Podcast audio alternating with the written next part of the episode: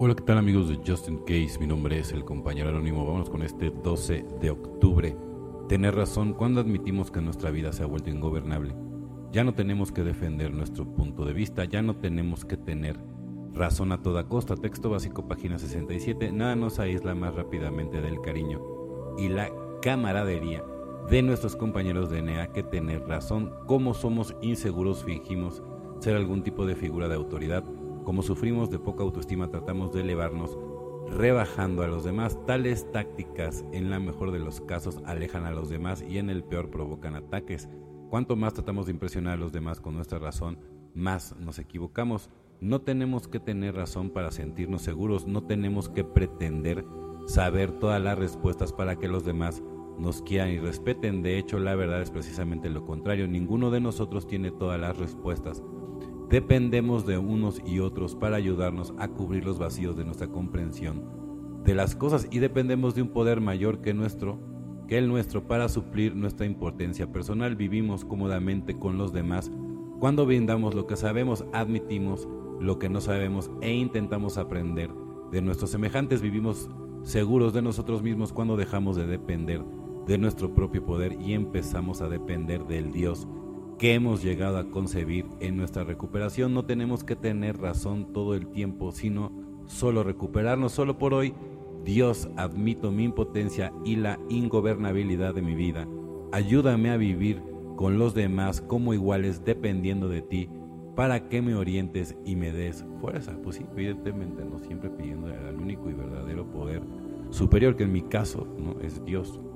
Refrenar la precipitación, cuando hablamos o actuamos de forma apresurada o precipitada, vemos desvanecer el momento de nuestra capacidad de ser justos o tolerantes. 12 pasos, 12 tradiciones, página 89. Ser imparcial o tolerante es una meta hacia la que tengo que trabajar diariamente. Le pido a Dios, como yo lo concibo a Él, que me ayude a ser cariñoso y tolerante con mis seres queridos y con aquellos a quienes estoy estrecho en estrecho contacto.